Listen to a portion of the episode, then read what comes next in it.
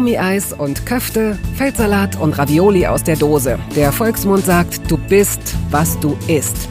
In Toast Hawaii stelle ich meinen Gästen viele Fragen, die sich nur ums Essen drehen. Fast nur.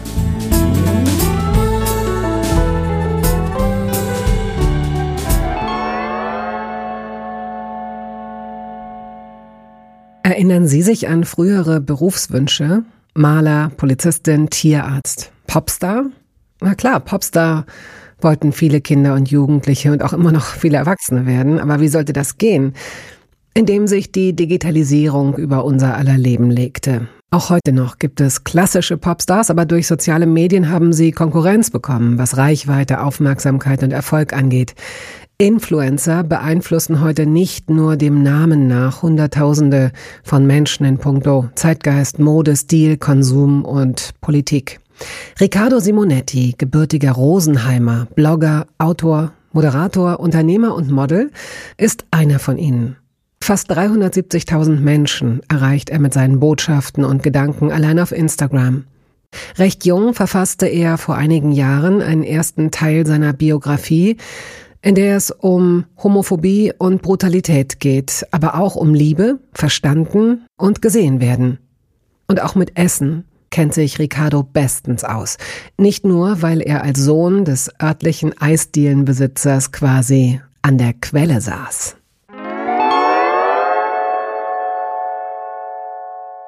Ricardo, ich freue mich, dass wir uns nochmal wiedersehen zu einem weiteren Interview. Erstmal herzlich willkommen in diesem kleinen Studio hier. Dankeschön, ich freue mich auch und es ist sehr gemütlich. Wir sind uns vor vier Jahren begegnet. Kommt das hin? Ich weiß es gar nicht mehr. Ist das so lange her? Ich glaube ja. Also da. Und doch sind wir keinen Tag gealtert. Verrückt. ich hatte mich zu dem Zeitpunkt gerade angefreundet. Ich bin ja nicht mehr ganz so jung wie du. Ich hatte mich gerade angefreundet. Du bist der erste sogenannte Influencer in meiner, in der Hörbar gewesen. Ah, damals. okay. Und nachdem ich die Geschichte deines Lebens äh, gelesen habe, denn du hast schon sehr früh eine Autobiografie geschrieben, war ich äh, sehr eingenommen von dir als Mensch. Also das, ähm, du bist ein sehr interessanter, sehr feinfühliger und auch sehr lustiger und hilfsbereiter Mensch. Und das hat mich, da habe ich so gedacht, ach guck, hattest du Vorbehalte, Influencer, dachtest du, du weißt schon alles, hast dich getäuscht. Und Schön. Äh, insofern habe ich in meine alten Unterlagen nochmal geschaut und sah plötzlich, eine pinke Küche. Er hat eine pinke Küche. stimmt das? Das stimmt. Mir ist gerade aufgefallen, ich habe nochmal zurückgerechnet. Vier Jahre, das ist ja auch erst 2018, ne?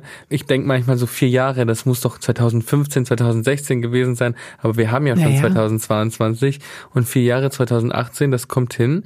Äh, die pinke Küche habe ich noch, aber es ist keine richtige Küche. Also ich bin in meine Wohnung eingezogen und habe meine Küche ausbauen lassen, weil ich nie zu Hause war, nie gekocht habe und einfach ein bisschen bisschen mehr Stauraum gebraucht habe. Und da, wo die Küche sein sollte, steht natürlich auch ein pinker Kühlschrank, aber ich habe keine Geräte. Aber das ändert sich gerade. Das ändert sich gerade. Äh, meine Wohnsituation ändert sich gerade und deswegen auch meine Küchensituation. Und deswegen für alle Menschen, die gerade zuhören, ich habe mich gerade sogar schon von Bettinas Küche inspirieren lassen und habe ein Foto gemacht, ja. weil ich die sehr schön finde. Und so in etwa hätte ich gerne meine Küche auch. Und das wird für mich eine wahre Entjungferung, denn ich hatte noch nie eine Küche. Das ist ja Wahnsinn. Wahnsinn. Und trotzdem hast du es geschafft, dich bis jetzt zu ernähren irgendwie und konntest sicherlich auch nicht immer essen gehen, weil wir werden jetzt mal, wir haben jetzt äh, fast eine Stunde Zeit, um äh, mal durch dein Leben zu gehen und mal zu gucken, welches Verhältnis du zum Essen hast und wie dir das Essen begegnet ist. Und vielleicht noch tatsächlich äh, kurz diese Frage zu dieser ominösen pinken Küche, die keine ist oder war. Ich habe schon mal jemanden kennengelernt. Ich kann mich aber gerade nicht erinnern, wer das war. Der oder die legte tatsächlich Pullover und Jacken in so Oberschränke. Ich weiß, wer das war. Wirklich, was, aber es war's nicht du. Nein, das war nicht ich, aber ich weiß, wer das war. Das war nämlich Carrie Bradshaw in Sex in the City. Die hat das gemacht. Ja, die habe ich nicht kennengelernt. Und ich habe auch die Geschichte tatsächlich. Alle Menschen, die behaupten, sie würden Pullover in ihren Ofen horten, haben das definitiv von Carrie geklaut. Ne, Ofen glaube ich auch nicht. Ich weiß, dass es, dass es so Oberschränke waren. Die Oberschränke sind ja sowieso das, äh, worauf viele Leute, die sich eine Küche neu bauen oder neu zusammenstellen, am allerliebsten äh, verzichten. Oberschränke sind so für viele Leute so unsexy. Ist das so? Mhm. Okay. Vielleicht brauchst du die erstmal auch nicht, weil du ja wenig Ausstattung offenbar hast. Oder wie startest du in dein neues Leben mit deiner neuen Küche? Also ich habe ja seit unserem letzten Gespräch ein bisschen Familienzuwachs bekommen, denn ich habe einen Freund und das ist mein erster Freund und ich, äh, wir sind schon seit zwei Jahren zusammen und ähm, wir ziehen gerade zusammen und wir werden uns dann eine Küche einrichten müssen, weil er meinte, das ist die Bedingung, dass er mit mir zusammenlebt, ist, dass äh, äh, er eine, dass er in eine Wohnung zieht, die eine Küche hat. Ja. Und deshalb werde ich jetzt eine Küche besorgen und wir werden, eine, wir werden uns in eine Küche einrichten. Ich, ich könnte jetzt schon kotzen, wenn ich an das Einrichtungsgespräch denke, weil ich, ich habe so gar keine Ahnung davon, also so wirklich gar keine Ahnung davon, was eine Küche braucht. Und ich habe letztens so ein bisschen ähm, eine Umfrage gestartet, was man so für Tipps hat und da haben mir wirklich viele Leute sehr, sehr hilfreiche Tipps gegeben, für die ich sehr dankbar war. Und das Thema Oberschränke kam darin auch vor und die meinten, die sind sehr wichtig, denn auch wenn man es am Anfang nicht glaubt, Stauraum in einer Küche ist super wichtig und äh, diesen Tipp habe ich mir auf jeden Fall ganz mhm. dick und mhm. fett auf meinen Zettel geschrieben, weil ich mir dachte, das möchte ich echt nicht, dass wenn ich dann fertig bin und dann nach einem halben Jahr merke, oh Mist, äh, eigentlich brauche ich noch viel mehr Platz und dann muss ich noch mal fünf Monate Lieferzeiten warten.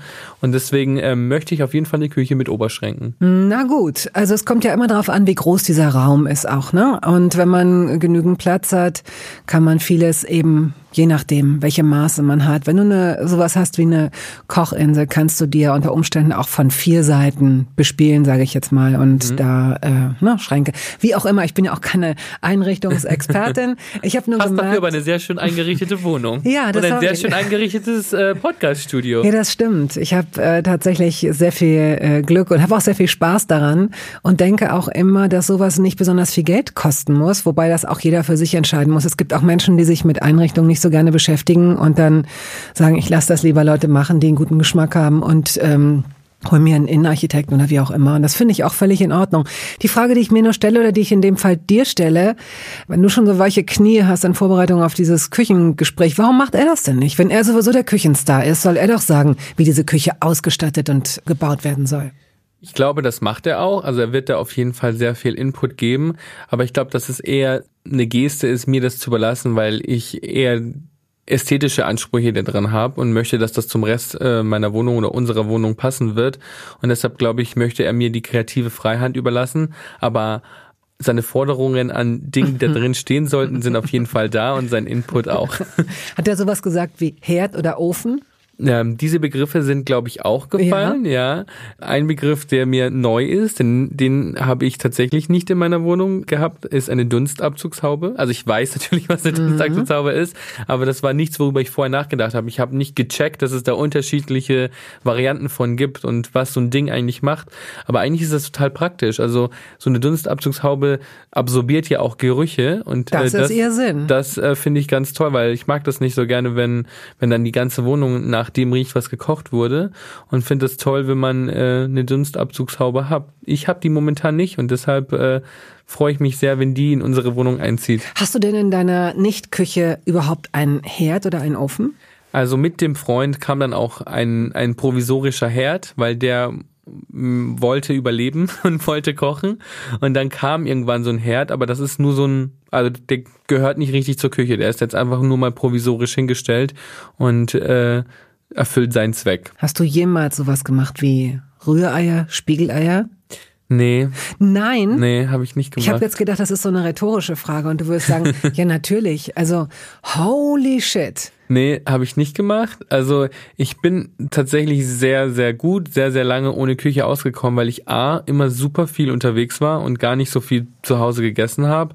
Und wenn ich dann abends nach Hause gekommen bin und wirklich mal zu Hause essen ja. musste, habe ich entweder was bestellt oder ich bin wirklich so ein riesen Frühstückszerealien-Fan. Mhm. Müsli oder sowas, das kann ich zu jeder Tages- und Nachtzeit essen. Und das ist für mich auch so ein bisschen Comfort Food.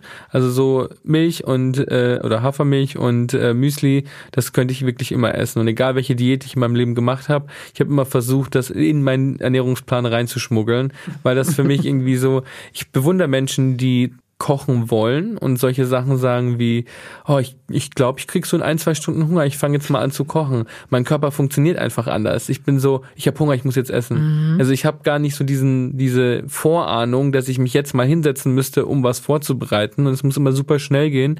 Und merke aber, dass zum Beispiel, seitdem ich eben eine Beziehung führe und mein Freund kocht sehr, sehr gut und sehr gerne, äh, auch für mich, dass ich das so schön finde, wenn man jemandem eine nette Geste machen mhm. kann mhm. und jemandem eine Freude bereiten kann mit was Kulinarischem. Und ich glaube, wenn ich dann eine Küche habe, was ich wirklich für mich entdecken möchte, ist das Backen, weil ich glaube, dass ähm, ich bin immer so ein Fan von Luxus im Sinne von Dingen, die nicht praktisch sind, aber die Freude machen. Und ich glaube, so Backwaren sind das zum Beispiel. Niemand braucht Kekse im Alltag. Also so, wenn du irgendwie, oh. wenn du irgendwie Frühstück, Mittagessen und Abendessen hast, sind so Kuchen, Backwaren sind ja einfach nur Luxusnahrungsmittel, die Freude machen sollen. Und damit, glaube ich, würde ich gerne mein Umfeld beschenken. Das fände ich toll, wenn ich ähm, da vielleicht doch noch ein Händchen entwickeln würde. Toll. Du hast wahrscheinlich auch jetzt, du bist jetzt nicht der Typ, der, wobei du sehr viel in so Filmszenen denkst. Jedenfalls war das früher so, dass du dir so vorgestellt hast. Also das habe ich mal gelesen, dass du dir gewünscht hast, dein, dein Leben sei wie in einem Film. Und damit ist natürlich ein guter Film wahrscheinlich gemeint. Ein aufregender Film äh, dass zum Beispiel in der amerikanischen Kultur ja Leute dann mit Körben rumlaufen, in denen irgendwelche Backwaren sind, um Leute willkommen zu heißen in ihrer Nachbarschaft beispielsweise. So einer bist du dann auch, der durch Prenzlauer Berg läuft, sagt, hallo, schön, dass Sie jetzt hier wohnen, ich habe Sie neulich schon gesehen, süßes Mädchen, hier schauen Sie, sind noch warm. Also ich glaube, ich würde mich nicht vorstellen gehen in meiner Nachbarschaft und Leute willkommen heißen, aber ich habe zum Beispiel Nachbarn, die wirklich sehr lieb sind und öfter mal Pakete ähm, für mich irgendwie annehmen oder mir Bescheid geben, ja. wenn irgendwas Komisches passiert, so um meine Wohnung rum und irgendwie Leute äh, irgendwas im Auge haben, habe ich wirklich ein sehr beschützerisches Haus, sage ich jetzt ja. mal.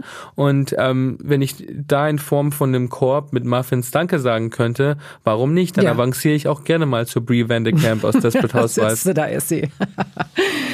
so, du stammst aus Bad Reichenhall, bist 1993 zur Welt gekommen.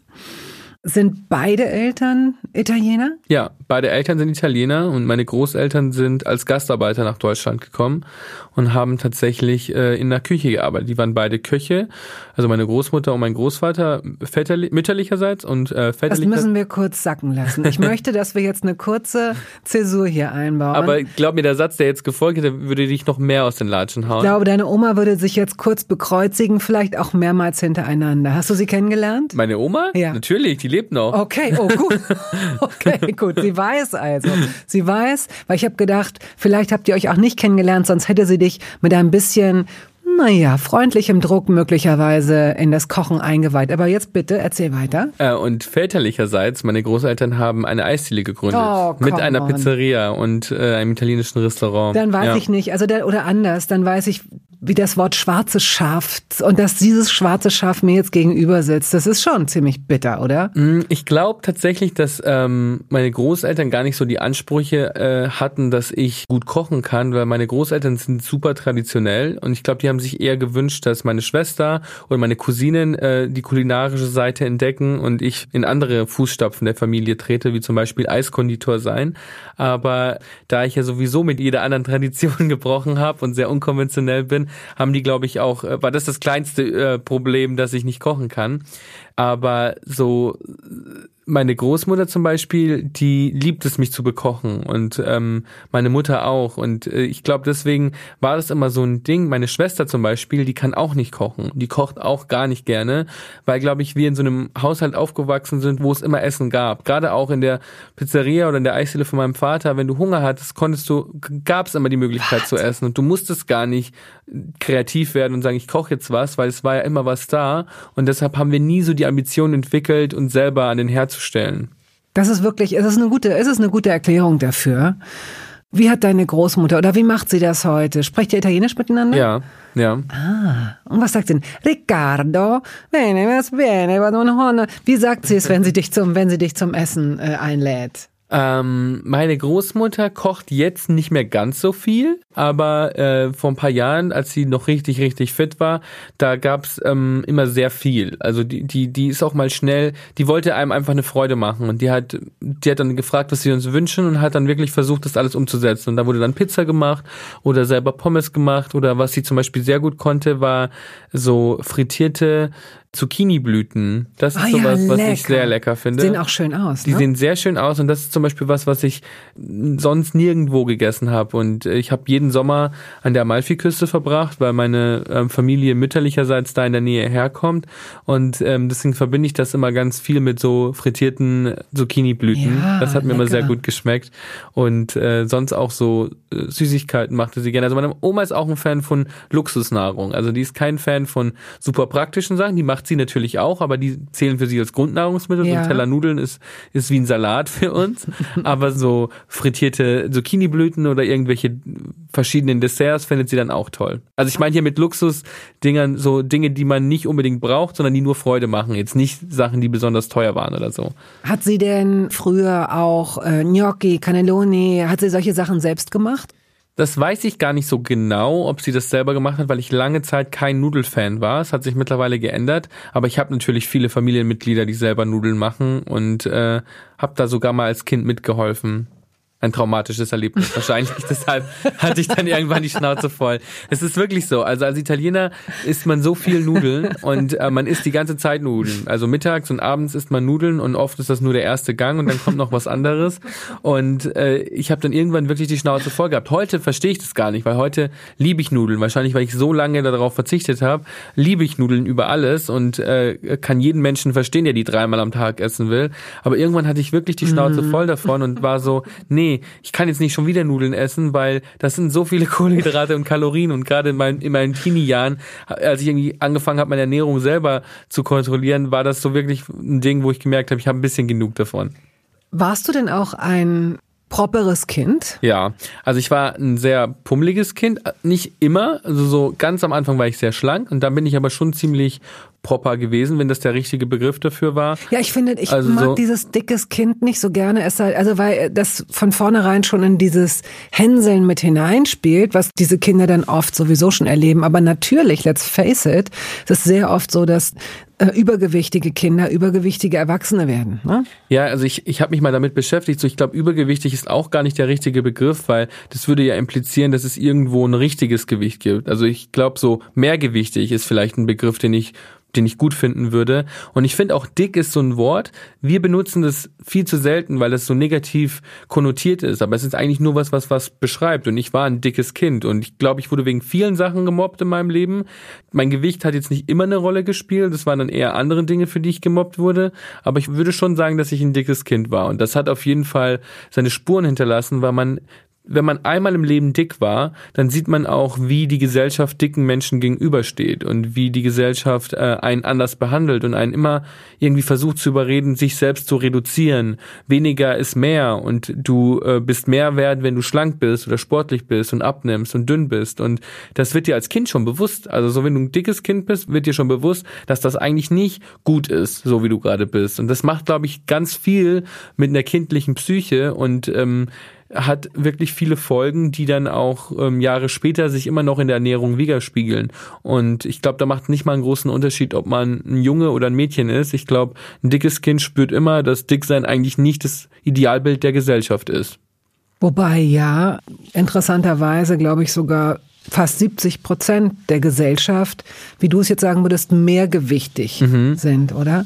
Und du glaubst nicht, dass es ein nicht unter ästhetischen, sondern eher so aus gesundheitlichen äh, Aspekten, dass es so einen, wie auch immer, breiten Bereich gibt, in dem man sagen würde, das ist innerhalb einer Norm, ohne dass es zu Gelenkschmerzen oder zu äh, Diabetes oder Bluthochdruck oder sowas kommt, weil das ist ja oft indiziert mit einem, ich nenne es jetzt Übergewicht, also mit einem starken Übergewicht. Ja, bestimmt. Also bestimmt hat äh, starkes, äh, also viel Gewicht hat bestimmt auch Folgen für den Körper. Aber ich glaube trotzdem, dass wir generell immer eher dieses Bild vor Augen haben, dünne Menschen sind gesund, dicke Menschen sind krank und äh, dicke Menschen neigen mehr zu Krankheiten. Und ich glaube, dass, dass da ähm, viel auch Fehlinformationen übertragen mhm. werden. Also ich habe auch viele Freundinnen, die dick sind und die sind super sportlich und super fit und bleiben trotzdem dick, weil das äh, mit ihrer Genetik zusammenhängt ja. und deswegen ist ihr Körper aber nicht krank. Also ihre Gelenke funktionieren genauso gut, weil mhm. ihr Körper einfach so sein möchte. Und ich habe da super tolle Gespräche geführt. Ich empfehle da auch immer eine tolle Bekannte von mir, Melody Michelberger ja, heißt toll. sie und die, die ist, ganz super. toll ist und äh, die kann zum Beispiel auf solche Fragen noch viel bessere Antworten geben als ich, weil die natürlich ähm, sich ganz anders mit so einer Thematik auseinandersetzt. Mhm. Und zum Beispiel so Begriffe wie mehrgewichtig habe ich von ihr gelernt. Und ich habe die Gespräche mit ihr immer sehr, sehr bereichernd empfunden, vor allem weil sie ja auch einen Teenager-Sohn hat und äh, das mich eben oft an meine Kindheit erinnert hat. Und ich fand es sehr interessant, wie sie als Frau, die auch aus der Modebranche kommt, heute über Körperkult und Gewichtsbegrifflichkeiten philosophiert und ich habe da so viel schon mitnehmen können und empfehle das auch immer gern weiter. Total, ist eine super interessante Gesprächspartnerin, ja. sehr sympathisch, warmherzig, offen und ist, wie du auch, durch das Tal der Essstörung gegangen. Ne? Ja. Also bei ihr ist es auch, es ist häufig ja in, in, in so Biografien dann so, dass es nicht bei einer Phase dann bleibt, sondern dass man sowas möglicherweise zwei, drei, viermal durchläuft läuft im Extremfall, dass es vielleicht auch so eine eigene Kammer im Kopf behält, so einen kleinen Radar, ne? so ein, wie so ein mhm. Leuchtturm, weiß ich nicht. Wie würdest du das beschreiben? Wann ging das bei dir los? Also das ist eigentlich eine total ähm, interessante Geschichte, weil ich war als Kind, wie gesagt, war ich dick und mir wurde immer gesagt, versuch abzunehmen, versuch eine Diät zu machen. Ich glaube, ich habe meine erste Diät gemacht, da war ich acht Jahre alt und acht. da habe ich versucht äh, abzunehmen, ja. Und das war immer so ein Thema, das äh, mich latent begleitet hat. Man hat immer begriffen, okay, es wäre eigentlich schon, egal wie gut du bist, es wäre aber schon noch besser, wenn du auch dünn wärst. Wer so. hat dir das gesagt? Im Endeffekt alle, im Endeffekt die Gesellschaft. Also auch deine Familie? Meine Familie auch, gar nicht mit böswilliger Absicht. Also meine Mutter zum Beispiel war keine Person, die das jetzt permanent äh, kommentiert hat, aber meine Mama hat natürlich auch versucht, mich gesünder zu ernähren, mhm. zu mehr Sport zu motivieren und äh, hat mir schon auch das Gefühl gegeben, ähm, dass es besser wäre, wenn ich abnehmen würde. Aber das werfe ich hier gar nicht vor, weil ich glaube, das ist sehr, das hat sie auf eine sehr trotzdem noch sehr liebevolle Weise gemacht. Also ich habe auch gerade bei zum Beispiel meinen Freundinnen gesehen, wie da Mütter mit ihnen gesprochen haben, wenn es ums Gewicht ging. Und das war nochmal was anderes. Deswegen würde ich meiner Mutter gar nicht diesen Vorwurf machen. Ich kann es verstehen. Ich glaube, ich würde ja auch wollen, dass mein Kind versucht, sich gesund zu ernähren und, äh, und äh, irgendwie Freude an Bewegung hat. Und ich glaube, das war alles, was meine Mutter wollte. Aber trotzdem sieht man ja, dass ähm, was irgendwie erstrebenswert ist. Und ich kann mich noch erinnern, als Kind dachte ich immer, dass wenn, wenn ich erwachsen werde, bin ich ja mal ein Erwachsener erwachsener Mann. Und dann dachte ich immer, dass ich irgendwann so aussehe wie die Männer in den Calvin Klein Werbekampagnen. Und ich dachte mal, das passiert automatisch. automatisch. Also ich habe nicht verstanden, ah, dass ja. das auch ein Schönheitsideal ist, dass mhm. man sich antrainiert, wofür man eine Diät hält, dass das viel mit Sport und Ernährung zu tun hat. Ich dachte einfach, irgendwann werde ich groß und dann dann sehe ich so aus. Also dann habe ich einfach mhm. ein Sixpack und Brustmuskeln und äh, bin einfach so dieser Typ Mann. Und ich habe gar nicht verstanden, dass es auch noch einen anderen Typ Mann gibt, weil das gab es in meiner Wahrnehmung ja. gar nicht. Hast du denn bei deiner in deiner Selbstwahrnehmung, weil das ist ja auch oft das Interessante, worum es geht. Wichtig ist es ja auch, wie man sich selbst sieht. Mhm. Äh, es gibt ja dieses Wort Dysmorphologie, heißt es, glaube ich, dass man, dass, dass Menschen, die durchaus schon sehr, sehr dünn sind, möglicherweise sogar dürr, ich weiß nicht, ob das äh, probate Vokabeln sind, aber die, die sich anschauen und über, als übergewichtig oder mehrgewichtig empfinden, weil man äh, keinen klaren, objektiven Blick mehr auf sich selbst hat.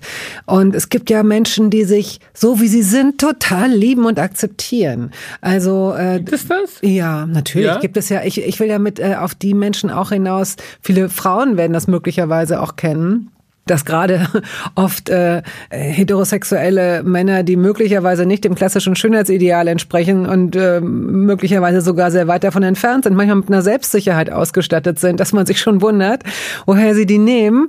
Und die sehen sich offenbar als sehr attraktiv an, was mhm. ja eigentlich unterm Strich eine ganz schöne Sache ist. Hast du denn dich als Kind selbst gemocht oder hast du dich auch angesehen und gedacht, nee, äh, ich, ich muss mich verändern? Also das ist eine sehr komplizierte Frage, wenn man die ähm, einem schwulen Mann stellt, weil zum Beispiel bei mir war das so, ich hatte so viele Fragezeichen auf meiner Agenda, sage ich jetzt mal, dass mein Gewicht war eins davon, aber nicht das, was primär in meinem Kopf rumgeschwert ist. Also zum Beispiel ähm, meine beste Freundin damals, da war das Gewicht ganz klar die größte Problemagenda, mhm. aber bei mir war das eins davon. Das war nicht mein primäres Thema, über was ich nachgedacht habe. Ich hatte dann noch so viele andere Fragezeichen. So, was für eine Sexualität werde ich haben? Was für eine Gender Identity habe ich wirklich? Und bei mir war das so, ich konnte nicht den Fernseher einschalten oder eine Zeitung äh, aufschlagen und den Typ Mann repräsentiert sehen, zu dem ich später vielleicht heranwachsen würde. Sondern ich habe nur ein Idealbild vorgelebt bekommen und es war hypermaskulin und ähm, damit konnte ich mich als Kind oder als junger Teenager, sage ich jetzt mal, nicht wirklich identifizieren und ich habe meine Heldenfiguren immer in Frauen gesehen. Also ich habe immer Frauen bewundert. Ich bin in einem Frauenhaushalt aufgewachsen, zusammen mit meiner Mutter, meiner Schwester und meiner Großmutter. Meine Großmutter war oft dabei. Und ich habe alle Werte, die mir Menschen oder die Menschen vermittelt bekommen sollen, habe ich immer von Frauen vermittelt bekommen. Wenn ich Filme geguckt habe oder Serien geguckt habe, habe ich mich logischerweise immer mehr mit Frauen identifiziert, weil die Männer, die ich da gesehen habe, hatten so wenig mit meiner Realität mhm. zu tun, dass ich gar nichts mit denen anfangen konnte. Ich konnte mich nur mit Frauen identifizieren. Schwule oder queere Personen Person habe ich da ja sowieso nicht gesehen. Also blieb mir nichts anderes übrig, als mich mit Frauen zu identifizieren. Und ich wollte ich wollte nicht aussehen wie eine Frau, aber natürlich äh, habe ich dann viel von diesem Mindset übernommen. Und äh, gerade wenn man in den 2000ern Filme geguckt hat oder Serien geguckt hat oder medienaffin war, da gab es nur ein Ideal. Da gab es nicht wie heute verschiedene Körperformen, denen man ausgesetzt war, sondern man hat eigentlich immer nur sehr, sehr dünne Menschen gesehen, krankhaft dünne Menschen auch gesehen, die wirklich auch äh, Essstörungen hatten, wie sie heute zugeben. Und ich war damals ein Riesenfan von Lindsay Lohan, die super, super dünn war und Nicole Richie, die auch super dünn war. Und das waren alles so Heldinnen meiner frühen Teenie-Jahre. Und natürlich habe ich dann auch versucht, deren Look irgendwie zu adaptieren und zu imitieren. Und das hat sich auch auf meinen Körper wieder gespiegelt. Was hast du gegessen in der Zeit? Ich habe in der Zeit, also ich würde jetzt einen kleinen Zeitsprung machen, so von 13 zu 15, sage ich jetzt mal. In der Zeit bin ich gewachsen, körperlich gewachsen und habe dadurch ein bisschen Gewicht verloren und habe dadurch auch zum ersten Mal gesehen, wie toll das Leute finden. Also super hm. viele Leute sind auf mich hm. zugekommen hey, und meinten du so, gut, du siehst richtig toll aus, genau, du hast abgenommen und äh, äh, du hast den Babyspeck verloren und hast du ein markantes Gesicht und das ist toll und ähm, das waren plötzlich so Sachen, die von denen man natürlich mehr hören will. Man will mehr Aufmerksamkeit und mehr positive Aufmerksamkeit und äh, dann hat es angefangen, dass ich mich für Mode interessiert habe und es hat natürlich alles immer noch besser ausgesehen und war noch leichter zu finden, umso dünner man war, weil plötzlich ähm, hatte man endlose Auswahl. Alles hat irgendwie gesessen, weil Klamotten einfach im größten Teil ja. für schlanke Körper entworfen werden. Was hast du gegessen in der Zeit? Ich habe in der Zeit nicht viel gegessen. Also ich habe, es gab auch Zeiten, wo ich zum Beispiel nur eine Mandarine am Tag gegessen habe. Wow. Das war wenig, ja. Oder ein Käsewürfel oder sowas habe ich mal gegessen. Ähm, es gab, das war nicht immer so. Ich habe auch Zeiten gehabt, in denen ich zu viel gegessen habe und Bulimie hatte und dann äh, irgendwie schlechtes Gewissen hatte und dadurch versucht habe, das wieder zu kompensieren. Aber ja, so die Zahl, in der ich am wenigsten gegessen habe, war wirklich, wo ich einfach nur eine Mandarine am Tag gegessen habe. Und ich fand's toll, weil eine Mandarine ist ja schon vorportioniert.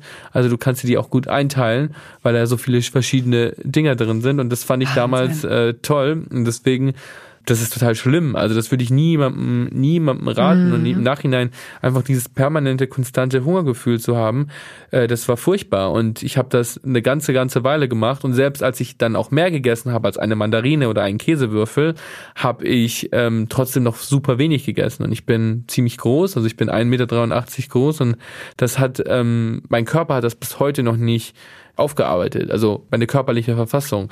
Ich habe damals gar nicht gemerkt, wie sehr ich meinem wachsenden Körper schwäche, wenn ich so wenig esse. Ich habe kaum Sport gemacht, weil ich keine Ahnung von Sport hatte, weil ich keinen Zugang zum Sport hatte, weil das ja auch eine sehr männlich dominierte Welt war.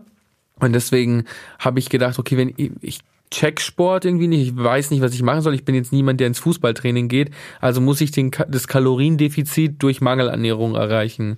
Und das war ähm, schlimm. Und dann habe ich angefangen zu modeln. Und dann war das natürlich toll, dass ich so dünn war, weil ich in alles reingepasst habe und äh, das als Grundvoraussetzung gesehen wurde, dass man eben so dünn war. Ich muss dazu auch sagen, viele, viele Models sind auch von Natur aus so gebaut. Also so deswegen, ich möchte gar kein Skinny-Shaming betreiben oder sagen, dass jede Person, die so dünn ist, eine Essstörung hat, weil ich habe in im Laufe meines Lebens sehr viele Models kennengelernt, die wirklich so geboren wurden und diesen Körper hatten, essen konnten, was sie wollten und trotzdem einfach mhm. super, super dünn geblieben sind. Und das war in diesem Beruf natürlich auch sehr praktisch, weil viele Sachen eben einfach so klein geschnitten sind. Gerade als Model muss man dann in eine Sample Size passen und äh, ich habe damals sehr androgyn ausgesehen, ähm, war mir meiner eigenen Gender Identity noch gar nicht so bewusst und wurde dann oft als Mädchen auch gebucht. Also das mich wirklich oh, wow, äh, okay. äh, äh, ah, ja. und das war natürlich noch mehr Druck, in eine kleinere Kleidergröße zu passen, weil du bist ja ein heranwachsender Mann, der auch langsam männliche Körperformen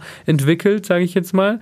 Und ähm, dann diesen Druck zu haben, okay, ich will, ich muss aber in die Sample Size eines weiblichen Models passen, die dann irgendwie Größe 32 oder 34 hat, dann ist das natürlich noch mehr Druck, den du dir selber aussetzt. Und das war schon eine harte Zeit, sag ich jetzt mal. Ja, das glaube ich. Werbung es gab eine Phase in meinem Leben, in der ich alles richtig machen wollte in Bezug auf meinen Körper. Genügend Flüssigkeit, Bewegung, die richtige Ernährung. Hey, ich werde ein ganz neuer Mensch und kürze das an dieser Stelle mal ab. Aus mir wurde kein ganz neuer Mensch. Solche Pläne sind löblich, aber in der Regel zum Scheitern verurteilt. Wir wollen zu schnell zu viel und übersehen, wer wir sind und wer wir jahrzehntelang waren. Nichts gegen Veränderungen, nichts gegen gesündere Angewohnheiten oder Ernährungsumstellungen. Aber ich finde, sie müssen zu unserem Leben passen und es muss irgendwie Klick machen im Kopf. Rückblickend kann ich sagen, dass mir die Dinge, die sich bei mir dauerhaft in Bezug auf meinen Körper oder Ernährung veränderten, immer auch einleuchteten, weil ich eine Veränderung in meinem Körper oder in meiner Kondition oder in meiner Konzentration spürte. Vor ungefähr zwei Jahren riet mir eine sehr gute Freundin, die Ärztin ist, dazu, ein paar kleine Check-ups durchzuführen und bat mich eindringlich darum, täglich Omega-3-Fettsäuren zu mir zu nehmen. Wenn du sonst auf alles verzichtest, Bettina, darauf bitte keinesfalls, sagte sie mir und empfahl mir gleich noch die Marke dazu, Norsan.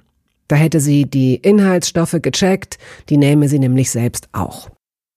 Nun ist es ja nicht so, dass ich das nicht selbst schon hundertmal gelesen hätte. Allein schon um Entzündungen abklingen zu lassen, ist unser Körper auf ungesättigte Fettsäuren angewiesen, kann sie aber nicht selbst produzieren. Wir müssten täglich 250 Gramm Makrele oder Sardellen oder Lachs essen. Bekommt niemand von uns hin, oder? Ich begann dann damit, verschiedene Produkte zu vergleichen. Rezensionen, Qualitätsnachweise, Erfahrungsberichte und landete, das hätte ich mir also sparen können, wieder bei Norsan. Daher fällt es mir wahrscheinlich auch so leicht, diese Produkte hier zu bewerben. Es gibt die hochdosierten Omega-3-Produkte im Sortiment als Kapseln oder Öle aus Fischöl oder Algenöl. Letzteres dient als vegane Variante. Und für Kinder gibt es beispielsweise vegane Kaugelee-Drops. Mein Favorit ist das Fischöl, weil ein Esslöffel pro Tag ausreicht und ich damit zudem noch Vitamin D3 aufnehme. Gesundheitsversprechungen kann und darf ich hier nicht machen, das ist klar. Aber ganz subjektiv als Bettina kann ich sagen, dass ich mich deutlich fitter und konzentrierter fühle seit anderthalb Jahren. Also seit ich das Öl täglich nehme. Und ich werde dabei bleiben, Podcast-Werbung hin oder her. Und meine Arztfreundin ist auch happy. Sie ist eine von über 5000 Ärztinnen und Ärzten, die die Produkte von Norsan empfehlen. Ich habe auch gerade nochmal nachgeschaut. Norsan ist die meistverkaufte Omega-3-Marke in deutschen Apotheken. So, und weil das der Deal auf Gegenseitigkeit ist, machen wir es hier endlich auch mal so, wie Sie das vielleicht schon aus anderen Podcasts kennen. Es gibt einen Code mit einer Ermäßigung von 15 Prozent auf Ihre erste Bestellung.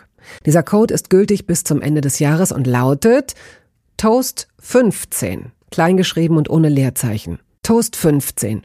Sie finden die Infos dazu auch in den Show Notes. Wir machen jetzt mal einen harten Cut, ja. um, um jetzt in einem Mittelpart mal den Fokus tatsächlich aufs Essen zu legen, mhm. bevor wir dann wieder anknüpfen an diesem Punkt, an dem wir jetzt gerade aussteigen. Wobei du das sehr, sehr gut und nachvollziehbar, extrem reflektiert erzählst. Sehr, sehr anschaulich und sehr nachvollziehbar. Also herzlichen Dank auch für diese Offenheit. Die Rubrik, in die du jetzt hineingezwängt wirst, heißt entweder oder. Mozzarella oder Feta? Mozzarella. Ich komme aus Süditalien, der Heimat von Büffelmozzarella und äh, das ist für uns auch was, was man komplett pur isst. Bocconcini heißen die. Das sind Mozzarella-Kügelchen, die man wirklich so pur isst, ohne irgendwas anderes. Und das, äh, das ist der Snack meiner Kindheit Und gewesen. dann auch Büffelmozzarella, also kleine Büffelmozzarella-Dinger. Ja. Ah, ich kenne diese kleinen nur als normalen Mozzarella. Ja, also für jeden Menschen, der mal da im Süden ist, sollte auf jeden Fall Büffelmozzarella essen und die Ja. pur. Also so Okay. ohne auch gar nichts. Öl, gar nichts, Gar gar, nichts, nichts. ja. Brot, auch nicht. Muss auch nicht sein. Kann man auch einfach wirklich so essen. Äh, Sushi oder Fondue? Ähm, wahrscheinlich Sushi. So, Fondue habe ich schon ewig nicht mehr gegessen. Also die Vorstellung davon, Dinge in Käse zu tauchen, hört sich verlockend an. Aber ich glaube, äh, ja, da wäre ich doch eher bei Tages. Sushi. Eines Tages wirst du in, dein, in einem deiner Oberschränke, du wirst es nicht gleich finden, vielleicht ist ein bisschen Staub drauf, wirst du so einen Fondue-Topf und wirst dir sagen, stimmt, den haben wir doch vor acht Jahren mal geschenkt Sprichst bekommen. du aus Erfahrung? Nein, ich habe keine Oberschränke. Ach so. Wasser oder Saft? Ähm, Wasser. Also ich trinke super viel Wasser am Tag und ähm, Saft ist für mich eher so ein was Besonderes. Das trinke ich, wenn ich mal wirklich das Gefühl habe, ich brauche jetzt irgendwie einen Geschmack im Mund oder ich will mir was gönnen, dann trinke ich Saft. Mein Freund trinkt jeden Morgen Saft. Für den ist das wie Wasser. So frischen, frisch gepressten oder wie? Alles. Frisch gepressen, aber auch welchen aus der Flasche. Und äh, der ist da sehr ein großer Fan von Saft. Ich bin dann schon eher so, dass ich gerne Wasser trinke. Kaffee oder Tee?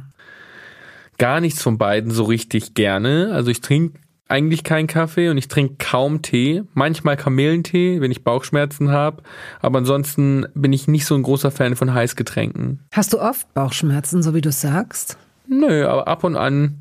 Und dann bin ich ein Fan von Kamillentee. Ich bin laktoseintolerant, deshalb äh, hat man manchmal ein bisschen Bauchschmerzen und deswegen äh, greife ich dann öfter mal zu dem Kamillentee. Nicht, dass der unbedingt helfen würde, aber ich bild mir ein, dass er meinen Magen beruhigt. Ich glaube, das tut er tatsächlich. Ja. Hotdog oder Döner?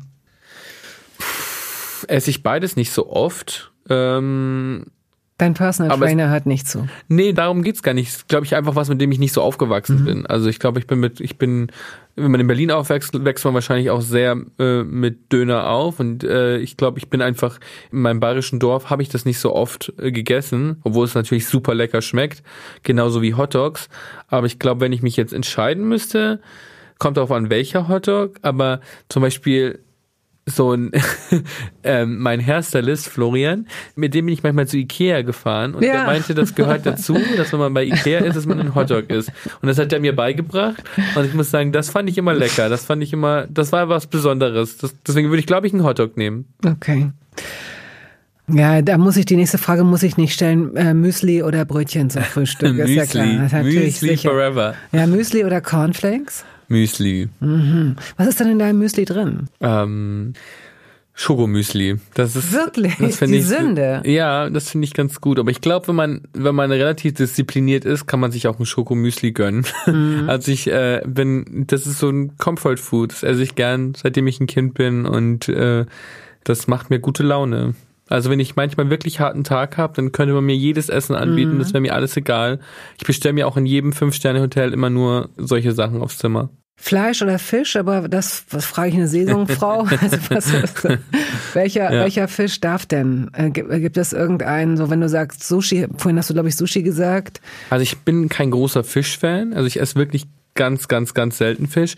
Ich war mal in Grönland und dann ähm, Warum? für eine Produktion und dann äh, habe ich, da gedreht und dann habe ich ähm, hatten wir an unserem freien Tag waren wir waren wir auf dem offenen Meer Wale beobachten und es war total toll mega kalt aber es war wirklich cool so Wale in freier Wildbahn zu sehen und das fand ich richtig schön und dann meinte das Team, äh, die würden gern fischen gehen.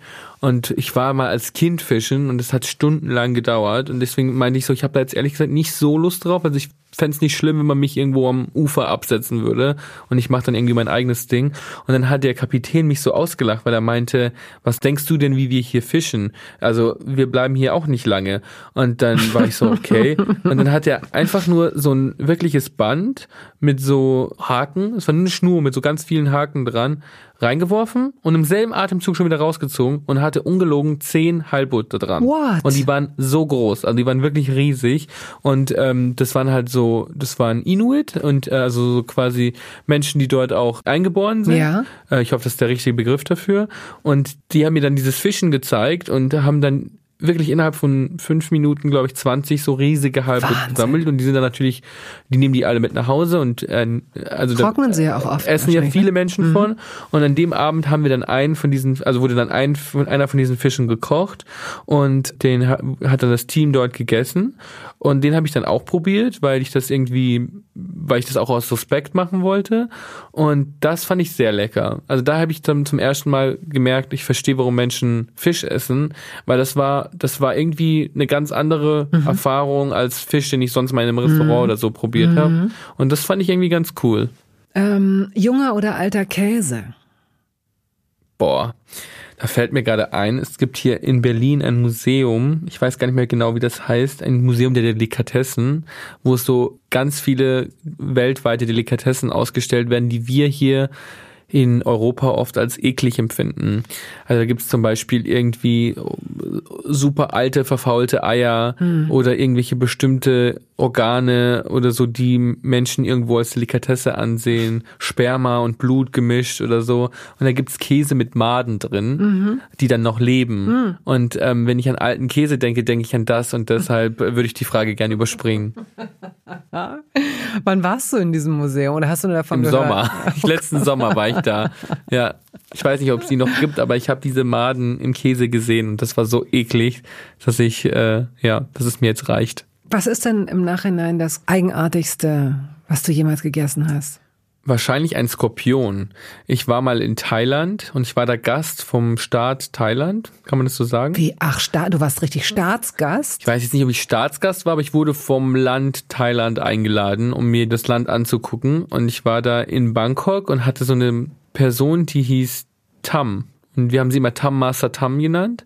Und sie hat mich überall rumgeführt und die wollte mit mir so eine Delikatessentour machen und hat mich schon um 8.30 Uhr morgens in so ein Restaurant gebracht, wo es gebratene Ente gab und das konnte ich gar nicht essen um die Uhrzeit. Also das war mir noch zu früh. Aber im Laufe des Tages bin ich immer experimentierfreudiger geworden und dann habe ich abends äh, einen Skorpion gegessen, weil mir das da angeboten wurde.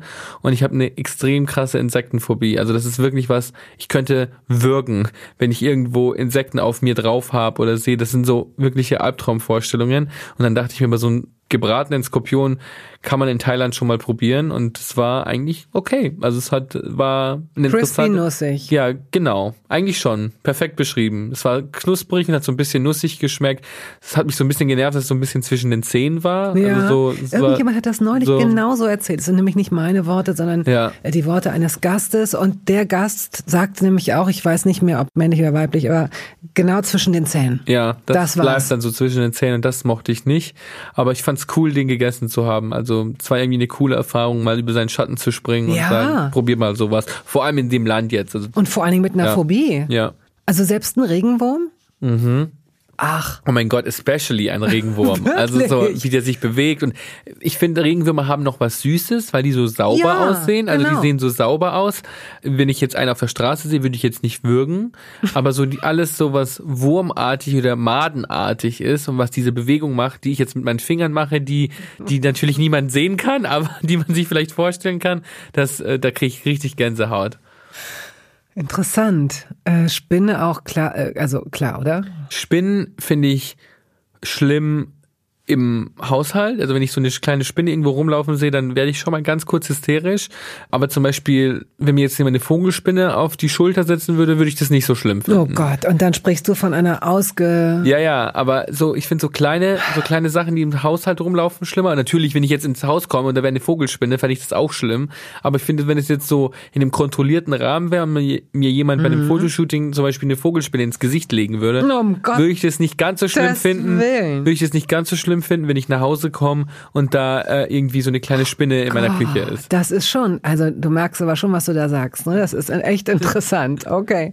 So eine große Vogelspinne, die irgendwie, die dir kontrolliert auf die Hand Nein, gelegt ich möchte wird, das die möchte sieht nicht. eher Ich aus wie so ein, es- wie so ein nein, Hamster. Nein, die sehen eher nein. aus wie ein Hamster mit langen. Beinen. Nein, wirklich Ja. nicht. Nein. Aber ich, schlimmer fände ich das, wenn ich die in meinem Schlafzimmer hätte. Aber so auf dem Arm wäre das wie ein Hamster mit langen Beinen. Ja, okay.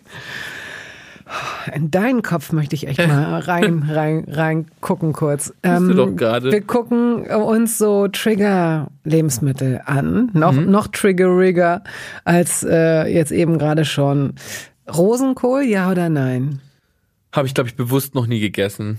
Ist nicht wahr. Ja, also war bestimmt irgendwo mal als Beilage dabei, aber habe ich jetzt noch nie bewusst gegessen. Du weißt, wie er aussieht? So klein, äh, rund, wie, so, grün? wie so ein großer Eisbergsalat, nur in ganz klein. Ja, wie, ein- ja, ja, Ja. wenn man so will, ja. Ja, Ja. genau. Okay, gut beschrieben. Pilze? Mag ich gar nicht. Mag ich leider gar nicht. Geschmacklich überhaupt nicht meins, außer Bovist. Und, und Trüffel. Trüffel würde ich auch so, essen. der feine Herr. Aber Bovist finde ich auch gut. Na gut. Ja. Und wenn du jetzt eingeladen bist bei Freundinnen, Freunden oder beispielsweise beim thailändischen König und es gibt da irgendwie so versteckt ein bisschen Pilze drin, fummelst du die raus? Also, ich kann natürlich einen Pilz runterschlucken. Ich mag die Konsistenz im Mund einfach nicht. Wenn es arg unhöflich wäre, würde ich ihn auch runterbringen. Also dann würde ich ihn auch runterschlucken können.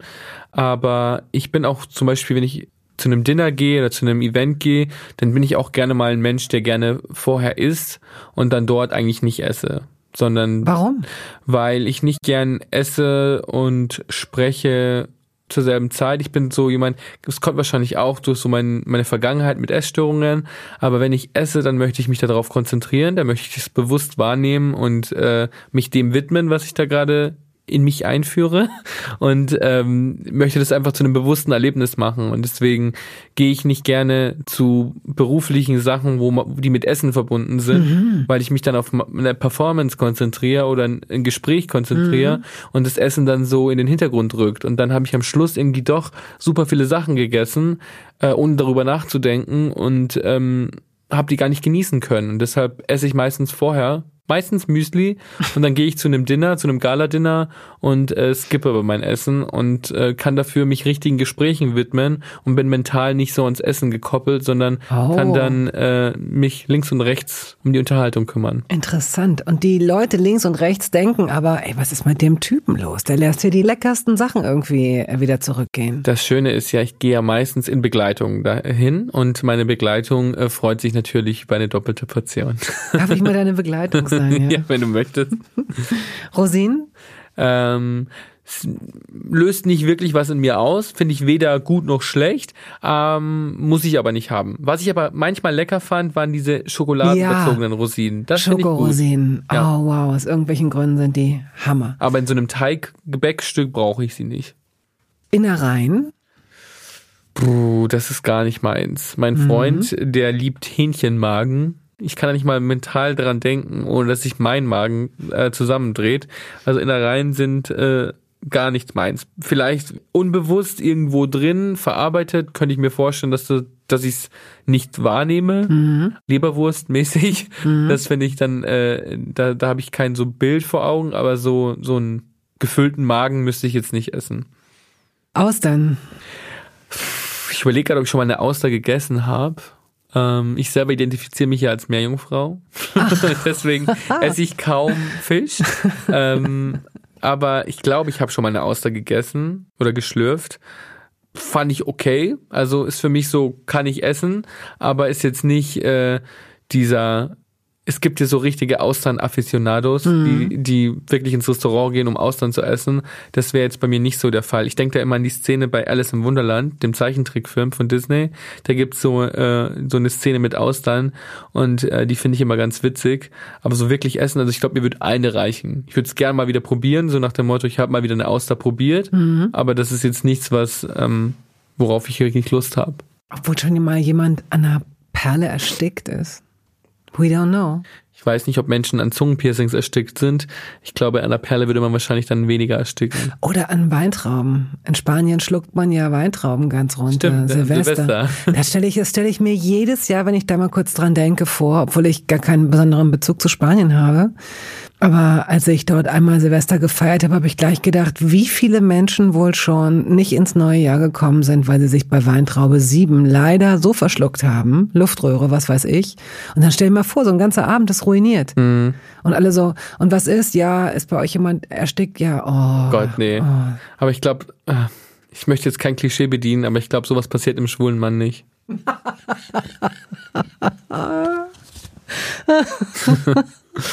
Okay, gut, zurück zu entweder oder. Und zwar äh, sind wir jetzt raus aus den Trigger-Lebensmitteln. Jetzt kommen wir zu einer Herausforderung. Reis mhm. oder Nudeln? Mein Personal Trainer würde jetzt Reis sagen, weil langkettige Kohlenhydrate, aber mein Herz sagt natürlich Nudeln. Kartoffeln oder Nudeln? Ähm, Kartoffeln sind so vielfältig, da kann man so viel draus ja. machen. Brei, Pommes, ja. Bratkartoffeln. Nudeln sind halt immer Nudeln, aber je nach Soße natürlich sehr unterschiedlich. Ich glaube, Kartoffeln sind alltagstauglicher für mich, weil man die in verschiedenen Fassungen essen kann. Und ähm, Nudeln wären für mich immer eher so ein Highlight. Wirst du deiner eigenen Meinung nach in einem Jahr so weit sein, Kartoffeln schälen zu können? Sollte ich das? Weiß ich nicht mit der neuen Küche. Vielleicht hast du Bock, dich da so ein bisschen einzugrooven und verrückte Sachen auszuprobieren. Ich glaube, das wird eher die Aufgabe von meinem Freund sein. Ich möchte backen. Du willst das backen. will ich. Und ich weiß nicht, ob man beim Backen unbedingt Kartoffeln braucht. Gibt es bestimmt auch, aber ich weiß nicht, ob man so.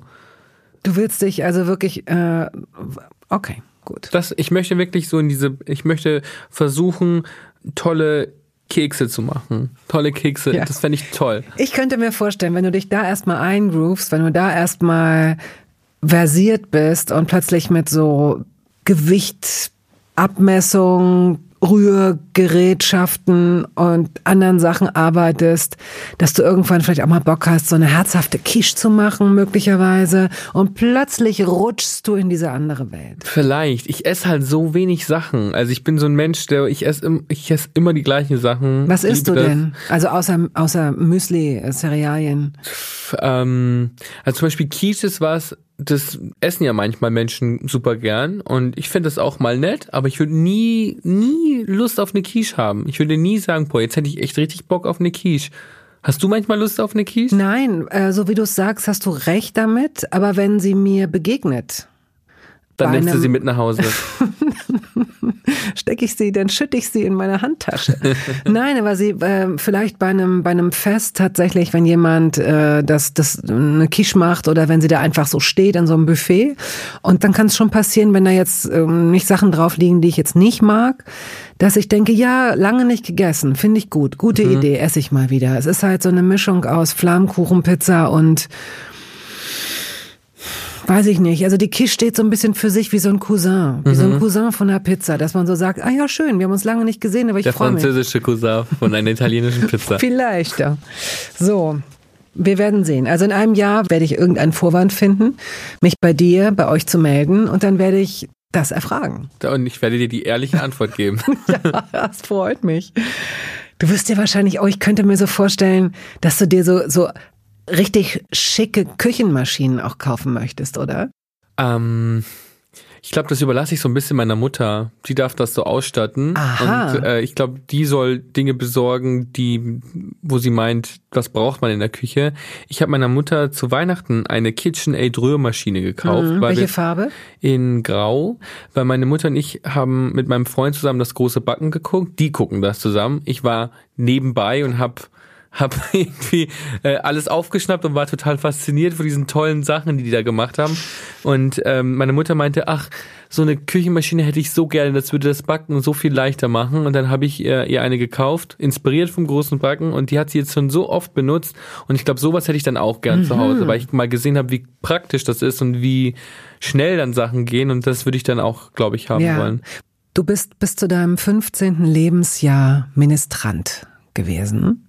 Und wenn wir jetzt über, über ein bayerisches Dorf sprechen, wahrscheinlich erzkatholisch, oder? Mhm. Ja.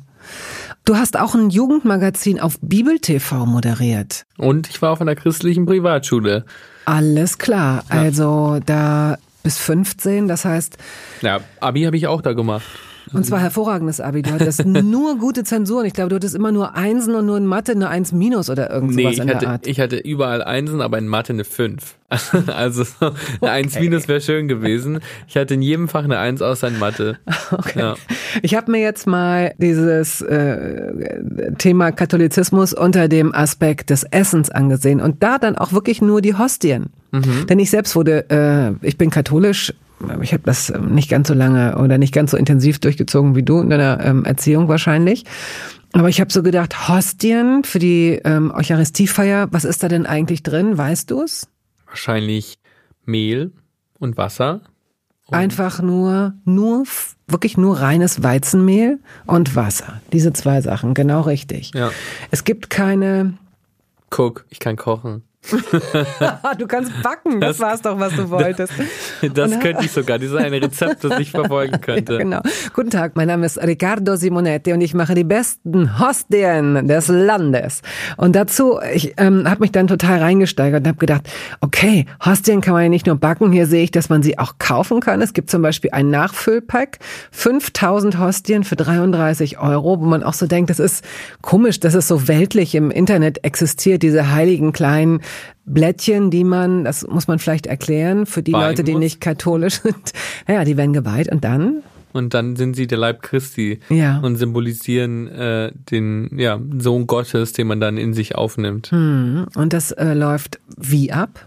Äh, indem man in der also ich war schon lange nicht mehr in der Kirche, aber indem man nach vorne tritt und äh, eben gefragt wird, ob man den Leib Christi möchte und entweder man streckt seine Hand aus oder seine Zunge und kriegt dann äh, die Hostie direkt draufgelegt und danach sagt man Amen Genau. und geht. Genau, und das war immer tatsächlich auch für mich als, als kleines Mädchen, ich habe halt Esspapier damit verbunden. Ich war wahnsinnig neidisch, wenn aus meiner Familie jemand nach vorne ging und die Zunge rausstreckte und dann der alte Pfarrer das gesegnet, ne, gesegnet und dann auf die Zunge gelegt und dann Amen. So. Also, man kann Hostien kaufen, wenn man das alleine mal durchexerzieren möchte. Und es gibt Hostien Backeisen. Die sehen aus wie so Waffeleisen. Und die sehen eigentlich wirklich sogar sehr hübsch aus und haben dann, damit kann man Hostien noch mit so Symbolen backen. Also da sind dann, Herzchen drin. ja, Buchstaben, dann diese Fischform, die den, das Christentum irgendwie symbolisiert und so weiter. Also ich habe jetzt so eine Range gesehen von 630 Euro bis 2900. Wenn ihr jetzt sowieso gerade eure Küche ausstattet, kann man ja gucken, ob da nicht ein bisschen Platz ist. Also ich glaube, äh, das würde in unserem Haushalt wahrscheinlich noch weniger ähm, Verwendung finden als in deinem Haushalt dein Fondue-Topf. Uhuhu, touché. Nun stelle ich mir vor, dass der Sohn des örtlichen Eisdealers unendlich viele Freunde hat. Also als kleines Kind war das tatsächlich ein richtiger Traum. Also immer Eis essen zu können. Ich habe mal, ich habe mit sechs schon meine eigene Eissorte kreiert. Eine Mischung aus Haselnuss und Erdbeere. Und das Uh. war sehr lecker. Deswegen empfehle ich auch allen Menschen, wenn ihr in der. Eisdiele seid, bestellt euch einen Erdbeer-Haselnuss-Milkshake. Das ist eine Kombination, die so unglaublich lecker schmeckt. Das weiß ich jetzt noch. Und das war schon immer toll. Ich habe auch ganz oft, wenn unsere die Eisdiele hat irgendwie ähm, Winterpause gemacht, so ähm, für ein paar Wochen. Und dann ist immer natürlich sehr viel Eis übrig geblieben. Und das habe ich dann immer mit in die Oh Schule genommen. Gott. Das habe ich immer mit in die Schule genommen und an alle verteilt. Und das Oh, war, wow. glaube ich, äh, an solchen Tagen war ich dann sehr beliebt. Aber ja. Ja, und auf dieses Aber will ich äh, hinaus, denn du hast Sachen erlebt, die andere Kinder zum Glück nicht und Heranwachsende zum Glück nicht erleben. Es wird einige wenige geben, die es aber erleben müssen. Du bist extrem ähm, ja, ich möchte das Wort misshandeln äh, äh, dafür benutzen, denn abgesehen davon, dass du gehänselt wurdest, wurdest du aber auch, deine Kleidung wurde auch mal angezündet, ne? Mhm. Ja, das waren viele Erfahrungen, die ich ja auch in meinen Büchern versucht habe zu verarbeiten. Und das ist immer so, Menschen sind immer sehr schockiert, wenn sie das hören. Und ich verstehe das auch, weil es ist schockierend. Aber das passiert. Und das passiert auch im Jahr 2022 noch. Und Menschen werden diskriminiert und Diskriminierung ist immer hässlich, die sieht nie gut aus. Und ähm, alles, was mit Diskriminierung zu tun hat, egal ob es einfach nur ein Wort ist, das unangebracht ist oder dann sowas ist, wie man zündet jemanden die Kleidung Das an. ist ja schon nochmal ein Unterschied, das ist, oder? Das ist ein Unterschied, aber beides ist hässlich, Ja. beides ist nicht in Ordnung. Und deshalb ähm, hoffe ich immer, dass Menschen was dazulernen und inspiriert werden von den Dingen, die man bespricht. Und immer wenn ich dann irgendwas erreiche oder wenn ich zum Beispiel als geschminkter Mann ähm, auf Plakaten bin, die an Bushaltestellen hängen, hoffe ich immer sehr, dass nicht nur ich in dem Moment was davon habe, sondern auch die Menschen, die mich mögen, sehen, oh wow, ein geschminkter Mann an der Bushaltestelle. Und dass das dazu beiträgt, dass Menschen sich dran gewöhnen, auch Männer mit Make-up in der Öffentlichkeit zu sehen. Und dass sie dann automatisch auch netter zu den Menschen sein werden, die ihnen in der U-Bahn gegenüber sitzen oder im Bus gegenüber sitzen und die vielleicht anders aussehen als die Norm. Und das hoffe ich sehr, dass durch die Dinge, die ich tue, Menschen ähm, ihren Horizont erweitern und einfach versuchen, freundlicher miteinander umzugehen und verstehen, dass manchmal der Unterschied zwischen Kleidung anzünden und jemanden auslachen oder jemanden, sich über jemanden lustig machen, gar nicht so groß ist was emotionales Kaputtmachen angeht. Hm, ja, denn es geht ja darum, genau wie derjenige oder diejenige, die drinsteckt, die das erlebt, damit klarkommt und darauf reagiert.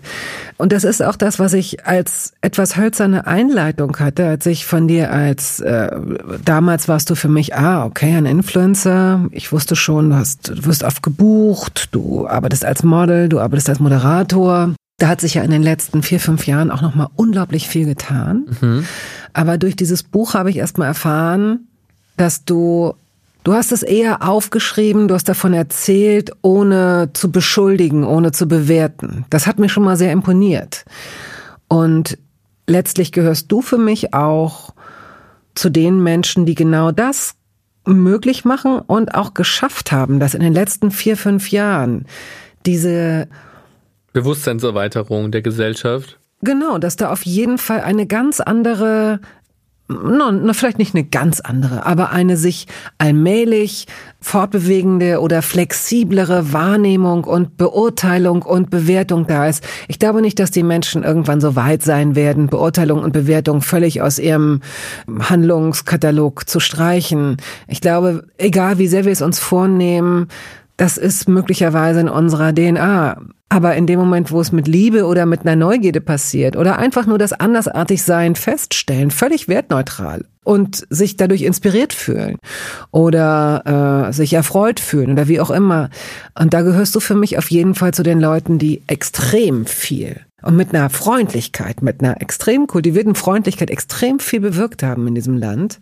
Und ich das ist hoffe, schön, wenn du das so wahrnimmst. Ich, ich hoffe, dass dich in den letzten Jahren auch nicht zu viele Widerstände getroffen haben. Das weiß ich natürlich nicht. Also das Ding ist, als queere Person triffst du immer wieder auf Widerstände, egal was für einen sozialen Status du hast, egal ob du berühmt bist und in der Öffentlichkeit stehst oder nicht, ähm, du wirst immer auf verschlossene Türen treffen, die verschlossen bleiben, aus genau diesem Grund. Und ich glaube, dass nicht die ganze Gesellschaft sich ändern muss und offener werden muss, sondern dass man auch manchmal viel erreichen kann, wenn man einzelne Individuen berührt. Und ein gutes Beispiel dafür war zum Beispiel meine Mutter. Meine Mutter und ich haben auch ein Buch zusammengeschrieben. Das heißt Mama, ich bin schwul. Und ähm, noch interessanter als mein Teil finde ich ihren Teil, weil meine Mutter eben auch aus einem streng katholischen Elternhaus kommt und aus Liebe zu mir dazugelernt hat. Und ich glaube, das ist das, was am Ende des Tages die Gesellschaft zum Umdenken bewirken wird. Wenn man sich vornimmt, ich möchte die ganze Gesellschaft verändern, dann wird das wahrscheinlich nicht so einfach klappen. Wenn man aber sich vornimmt, ich möchte so viele Individuen wie möglich berühren und versuchen, ihnen Verständnis zu vermitteln, dann glaube ich, ist das ein viel mhm. realistischeres Ziel. Und ich glaube, das ist mein, mein mein Anspruch oder auch meine Aufgabe, die ich äh, verspüre, so viele Menschen wie möglich zu berühren auf eine individuelle Art und mhm. Weise. Und deswegen bin ich immer sehr, ja, versuche ich das bei allem, was ich tue, zu machen. Also egal, ob ich jetzt als Moderator oder Model gebucht bin, versuche ich immer diese Person zu sein, die auch genügend Identifikationsfläche bietet, dass Menschen auch zu diesem Dialog eingeladen werden. Besser kann ein Schlusswort gar nicht sein. Wir sind noch nicht ganz am Ende, denn jetzt würde, wenn dies ein Essen wäre, die Kellnerin, der Kellner an den Tisch kommen und sagen, okay, schön, dass Sie unsere Gäste waren. Möchten Sie noch was aufs Haus? Du würdest keinen Schnaps nehmen. Du würdest ja auch offenbar keinen Kaffee oder Espresso nehmen. Vielleicht ein Dessert? Und zum Schluss das Dessert. Dessert würde ich nehmen. Ja, was ja. würdest du nehmen? Am liebsten würde ich Tiramisu nehmen. Ich glaube, das wäre das Go-To-Dessert, das ich mir dann mit meiner Mutter oder meinem Freund teilen würde. Also mit einem von beiden oder mit meinen Freunden teilen würde. Ähm, aber was ich zum Beispiel voll süß finde, hier um die Ecke von dir ist eine Schwulenbar, die heißt äh, Prinzknecht. Das kennst du bestimmt. Und wenn ich da hingehe, wissen die ganz genau, dass ich keinen Alkohol trinke. Und dann bringen die immer fünf Shots für mich und meine Freunde. Und ähm, vier davon sind mit Alkohol und einer davon ist mit Wasser. Ah. Und das finde ich immer sehr nett. Und da weiß ich immer, dass ich einfach blind meinen Schnaps dort trinken kann, weil das einfach nur Wasser ist und das finde ich immer sehr süß. Wissen das alle anderen um dich herum? Dass ich, dass ich, ähm, dass, dass, dass du ich, der Einzige mit dem Wasser bist? Ja, ja. okay. Das, äh, die Menschen, mit denen ich so vertraut bin, dass ich einen Shot trinken würde, die wissen, dass ich okay. keinen Alkohol trinke. Ich danke dir recht herzlich, sehr, sehr dass gern. du da warst. Sehr, sehr gern. Danke, dass ich hier sein durfte.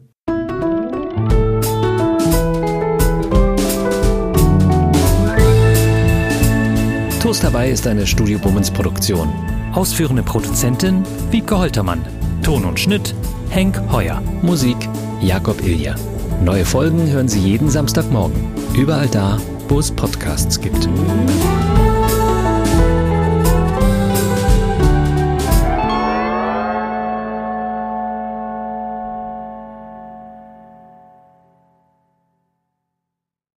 Halt, stopp, warten Sie.